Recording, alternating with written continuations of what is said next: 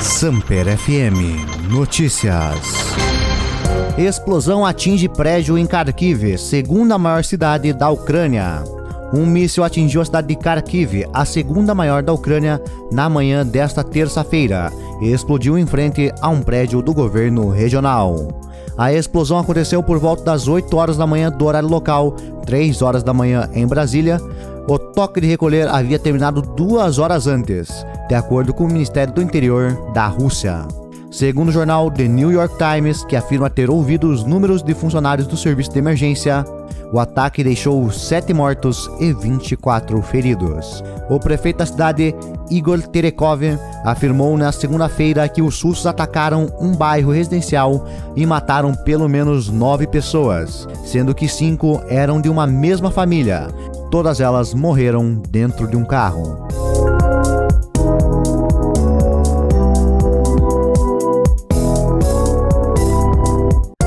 Imparcialidade não se aplica quando se sabe quem é o agressor, diz diplomata da Ucrânia no Brasil. O encarregado de negócios da Embaixada da Ucrânia no Brasil, Anatoly Chak, disse nesta terça-feira que não se pode aplicar o conceito de imparcialidade em um conflito no qual se sabe quem é o agressor. Ele deu essa resposta durante uma entrevista na sede da embaixada, em Brasília, ao ter sido questionado sobre declaração do ministro das Relações Exteriores do Brasil, Carlos França, a respeito da fala do presidente Jair Bolsonaro sobre a invasão da Ucrânia pela Rússia. No domingo, Bolsonaro afirmou em entrevista coletiva no Guarujá, onde está de folga, que a posição do Brasil em relação ao conflito Rússia-Ucrânia era de neutralidade. Ataque russo contra a torre de televisão de Kiev deixa cinco mortos. Um ataque russo contra uma torre de televisão de Kiev deixou cinco mortos nesta terça-feira, além de provocar a interrupção da transmissão de canais de TV, anunciou o Ministério do Interior ucraniano. Segundo dados preliminares, cinco pessoas morreram e cinco ficaram feridas, detalhou o Ministério em sua página oficial no Facebook. O ataque, que está no sexto dia seguido da invasão da Ucrânia por tropas russas, atingiu equipamentos da torre, relatou o ministério, acrescentando que os canais não vão funcionar durante um certo tempo. O governo disse ainda que os sistemas de emergência farão o possível para que algumas emissoras reestabeleçam sua transmissão em breve.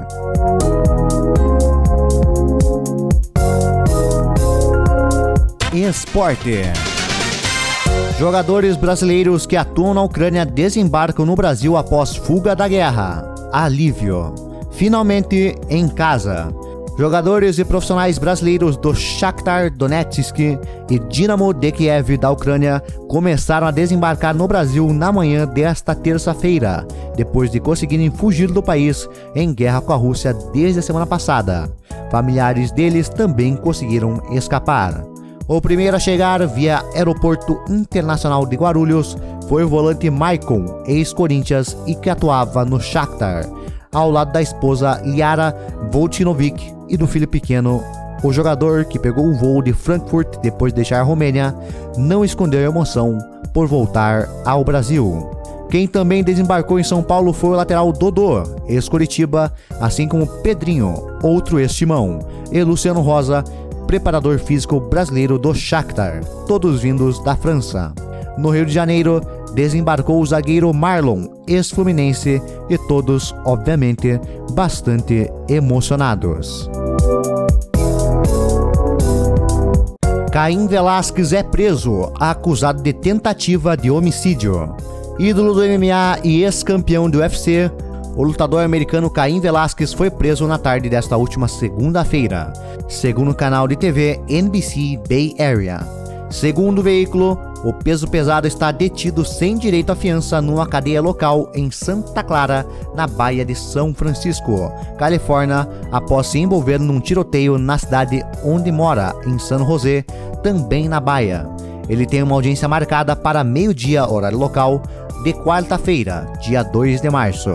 Inicialmente, as acusações que Velasquez enfrenta não foram divulgadas, a polícia apenas confirmava que um homem foi preso e outro foi hospitalizado após um tiroteio na intersecção entre a Monterey Highway e a Bailey Avenue, uma autoestrada e uma rua localizadas em San José, ao sul da Bahia, por volta das 3h14 da tarde de segunda-feira.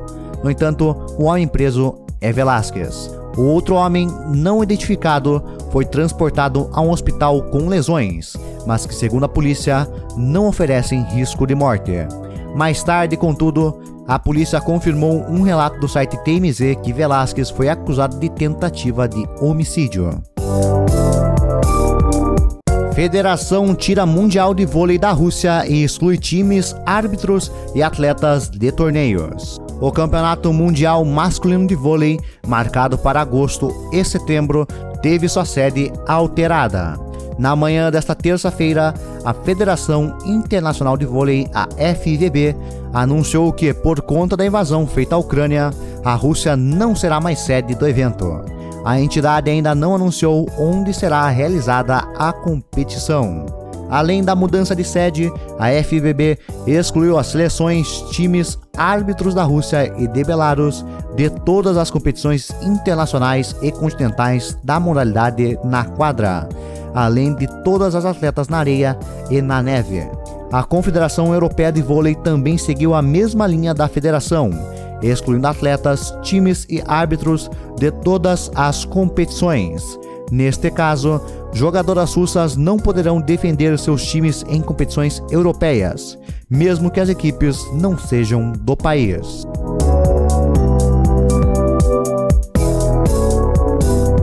Automobilismo Pilotos russos poderão competir internacionalmente, mas apenas sob bandeira da FIA pilotos russos e bielorrussos poderão continuar a competir em corridas internacionais, mas sob bandeira neutra. A decisão foi tomada pela FIA em reunião extraordinária do Conselho Mundial de Automobilismo nesta terça-feira. Nikita Mazepin, que temia uma proibição por conta da guerra entre Rússia e Ucrânia, não está automaticamente vetado, com sua situação definida na Haas nos próximos dias. Além dele, a Fórmula 1 tem na Alpine o piloto reserva Dani Kvyat e a Ferrari tem Robert Schwarzman. E na Fórmula 3 temos Alexander Smoljar. Mas as equipes de origem russa não poderão competir em competições com chancela da FIA. A reunião também serviu para oficializar o cancelamento do GP da Rússia, que ocorreria em setembro de 2022 por motivos de força maior.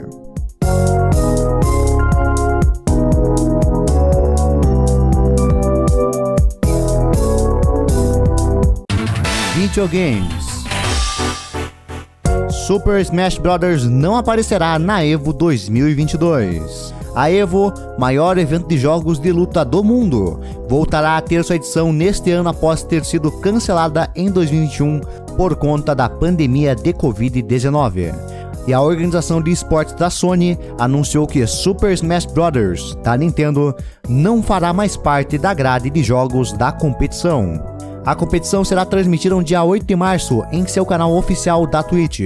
Em um anúncio no Twitter, a Evo revelou a programação completa do evento e também já respondeu algumas perguntas sobre o jogo de luta da Big N não estar mais presente. Uma possível explicação para a saída do jogo da Evo é que em 2021 a Nintendo fechou uma parceria com a Panda Global para apresentar o primeiro campeonato oficial de Super Smash Bros. Ultimate e Super Smash Bros. Melee. Desde 2021, a Evo está sob controle da Sony e faz parte da família PlayStation. Neste ano, o evento voltará com sua edição presencial e acontece em Las Vegas, nos Estados Unidos.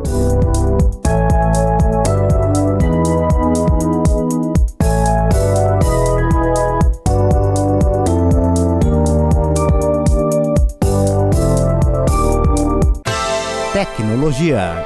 TikTok aumenta limite de duração de vídeos para 10 minutos.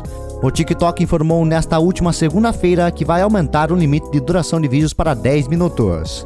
A confirmação foi feita à imprensa dos Estados Unidos, incluindo sites especializados em tecnologia The Verge e TechCrunch.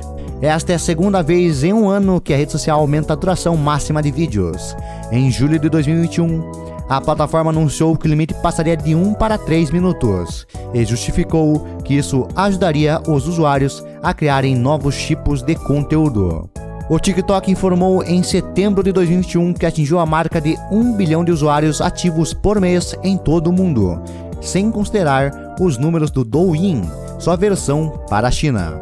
O feito consolidou o crescimento da rede social, que superou o Facebook e se tornou o aplicativo mais baixado do mundo em 2020. Samper FM Notícias. Esse podcast foi editado pela K32 Media Group.